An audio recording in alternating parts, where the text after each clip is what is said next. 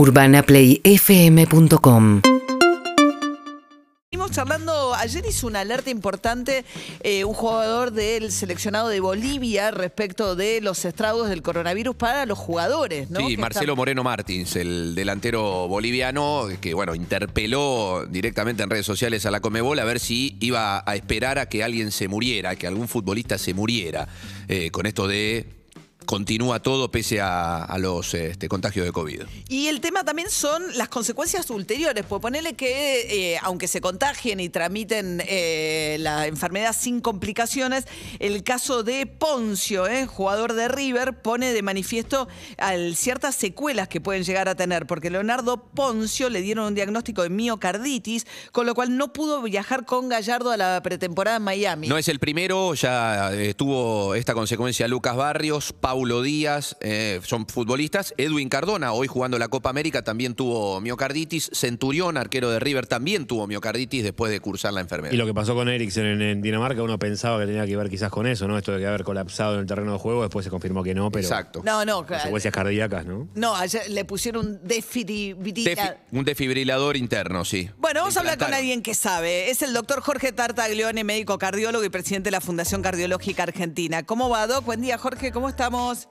Buen día, María. Encantado de hablar con vos. Bien, muy bien. Mira, eh, quiero empezar diciendo que creo que el fútbol tiene que eh, reevaluar sus protocolos rápidamente, porque para, para mí es un momento que tiene que pensar qué va a hacer. Y lo que dice el jugador boliviano estoy totalmente de acuerdo. Yo creo que el fútbol es un negocio eh, hoy por hoy muy peligroso, el cual no se puede subestimar a esta enfermedad. Eh, pero por un montón de causas, no solamente por la de la, la miocarditis. La miocarditis es una, inflamación de las paredes del corazón que puede generar secuelas. Y yo, María, tengo 40 años de cardiólogo, he visto muchas miocarditis en mi vida y algunas miocarditis tienen consecuencias graves, hasta de importantes. Por lo tanto, eh, no sé, bueno, ¿por qué un jugador profesional eh, que está de elite eh, puede llegar a tener esto y puede tener llegar a consecuencias? Eh, puede llegar a tener consecuencias. Entonces yo creo que va a tener que evaluar esto porque el virus es un virus que genera muchísimas alteraciones, entre ellas las cardiovasculares. Eh, yo al principio dije claramente que para mí la Copa América no se tendría que haber jugado en la Argentina, y menos en Brasil, donde la circulación del virus es altísima. Fíjate los errores que hay en el fútbol y la cantidad de jugadores contagiados. No respetan las burbujas. Hay algunos errores, no sé, en el fútbol europeo se ve menos que lo que se ve en el fútbol latinoamericano. Entonces son sucesivos errores que juegan con la salud de las personas y la vida de las personas. Eh, esa es mi opinión desde el punto de vista médico. Eh, después de hace un año y medio que estoy estudiando esto, y empecé a estudiarlo con mis pacientes cardíacos.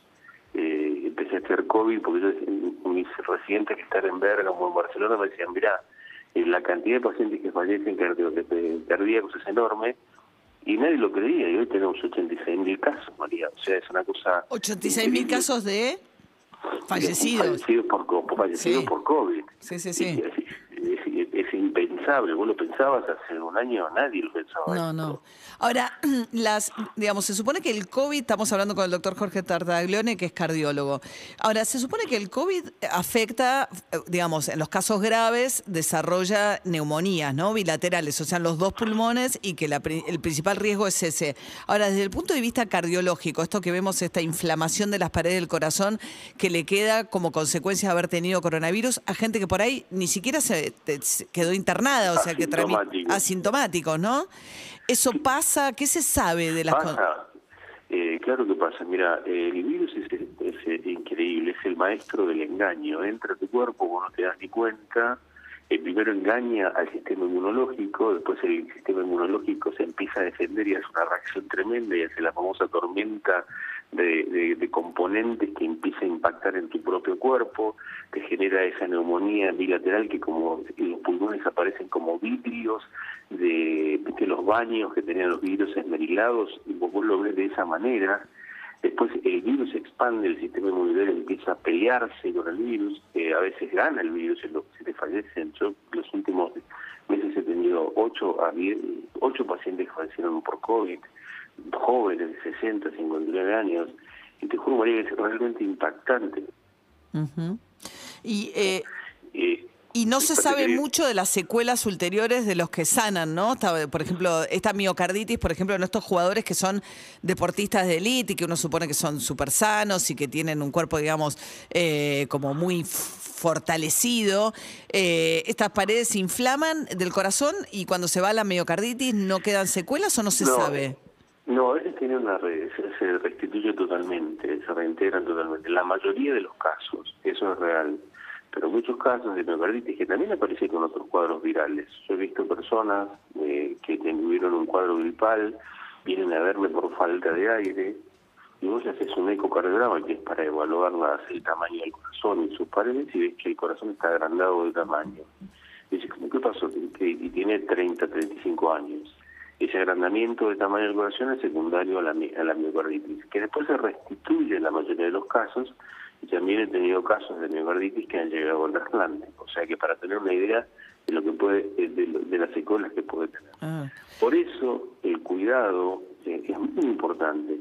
Y este mensaje es para todos los oyentes tuyos de hora de la mañana que, que hoy se van a jugar a un fútbol y tienen 40 años, que, que se controlen y que si tuvieron COVID, eh, eh, no empiecen a, hacer actividad física inmediatamente. Y si vos sos entrenador de un equipo, pues estamos hablando de la primera A o de un equipo de elite que se va a entrenar a Miami. O sea, imagínate el ascenso o lo- lo- los, los equipos más, más pequeños.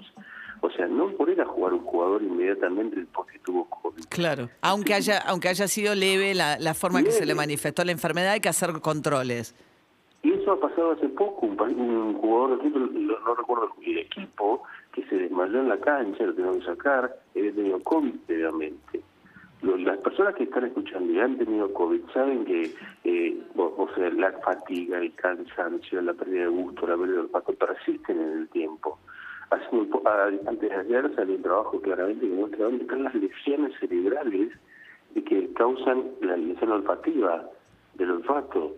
O sea que cuando vos tenés una infección viral, que eh, como yo le digo el maestro del engaño, y eso aparte es un asesino en fuga, porque vos lo tenés en la nariz, no te das cuenta, y inmediatamente se fugó y, le, y se, y lo contagiaste a otro, eh, eh, impacta en un montón de células del organismo. Por Bien. eso el mundo está pata para arriba. Sí, claro, sí, claro. Estamos hablando con el doctor Tartaglione, que es médico cardiólogo, presidente de la Fundación Cardiológica Argentina, la miocarditis, eh, que tienen eh, algunos jugadores en este caso, pero como nos dice bien eh, el doc, le puede pasar a cualquiera y una vez que tenés eh, coronavirus, aunque no hayas sentido muchas secuelas, conviene que te hagas todos los estudios antes de volver a hacer deporte. Y, y aprovecho para hablar de algo que hablamos hace unos días aquí mismo a, a partir del caso de Ericsson, ¿no? El jugador. Eriksen. Eriksen, el jugador de Christian Eriksen. Sí. eh, ahora le pusieron un desfibrilador como, eh, como, si, como si fuese un marcapasos, ¿no? En el, el- ¿Cuál es la, dif- la diferencia? Eh, Christian Eriksen, mira, jugador 29 años, se cae, se muere, se muere en el medio de una cancha de fútbol y gracias a la pericia de los médicos que lo asistieron y de un desfibrilador se salvó la vida. Pero se muere literalmente en la cancha. Y vos lo vas a ver cuando le empiezan a hacer reanimación cardiopulmonar, cuando le aplican la descarga del desfibrilador y se levanta del piso el cuerpo de Christian, Christian Eriksen 10-20 centímetros, esa descarga eléctrica le salvó su vida y mantener el corazón activo, bombeando, le, le- salvó su vida y que su cerebro no se, no se deteriore. Porque lo primero que fueron a ver si su cerebro estaba deteriora- deteriorado. ¿Qué pasa? Indudablemente tiene alguna enfermedad cardiovascular congénita o genética que no fue descrita, pues es un, es un jugador de elite, que no fue digamos, descubierta en su momento.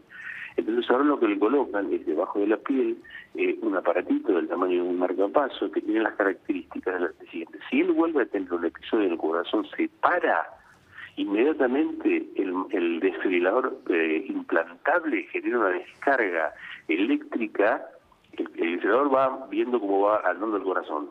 Si él descubre que se para, inmediatamente ¡pac! larga una descarga eléctrica para que empiece a arrancar otra vez. La tecnología es extraordinaria, María, vos lo ves y no lo podés creer, y los pacientes que tienen desfibriladores implantables te dicen, de golpe estaba caminando por la calle o estaba comiendo con mi, con mi- mujer y de golpe sentí, ¡paf! y estás al lado, pero le salva la vida. Eso, te, digo, hace 20 años era impensable. también, eh, eh, yo lo digo con entusiasmo porque hace 40 años que trabajo en esto, y cuando yo vi lo de Eriksen, dije, qué maravilla, Claro. qué maravilla que, que el fútbol pueda mostrar esto y que eh, si vos que estás, me estás escuchando, venís en el auto ahora, bueno, pensá cómo puedes aprender RCP porque puedes cerrar una vida con tus manos. Esa es la realidad, María. Esa es la realidad de lo que viste en el juego de fútbol. Y vuelvo a terminar con esto. Si tuviste COVID, hacete los chequeos. Eh, si no tenés obra social, no tenés prepaga, anda a la sala de tu, de tu, de tu cerca o al hospital público. Eh, si tuviste sintomatología, hacete un ecocardiograma para ver el tamaño de tu corazón. Si tuviste neumonía, hacete una tomografía computada. Pedí que te haga una tomografía computada para ver cómo estás. Hacete una espirometría. Y si sos dirigente de fútbol, hay que cambiar un poco los protocolos, porque están jugando la vida de las personas. Claro. Y si sos jugador de fútbol, respeta las burbujas. Claro. Me parece que eso es muy importante respetar, porque eh, sabemos que si nosotros extremamos los cuidados, el contagio disminuye. Claro. Gracias, Doc.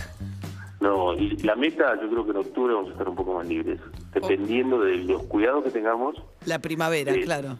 de la vacunación y del cierre de las fronteras, del control estricto de las fronteras. Claro. Gracias, María. Con la Siempre variante Delta. Siempre es un gusto, Doc. Lo pueden escuchar también con Reinaldo 7K, está en Telefe, es un Doc, ah, hace mucha docencia en los medios también. El doctor Jorge Tartaglione, médico cardiólogo, presidente de la Fundación Cardiológica Argentina. Un beso para Reinaldo también. Beso, Doc. Gracias. Ya, gracias a vos. Hasta luego. Hasta Gracias. luego.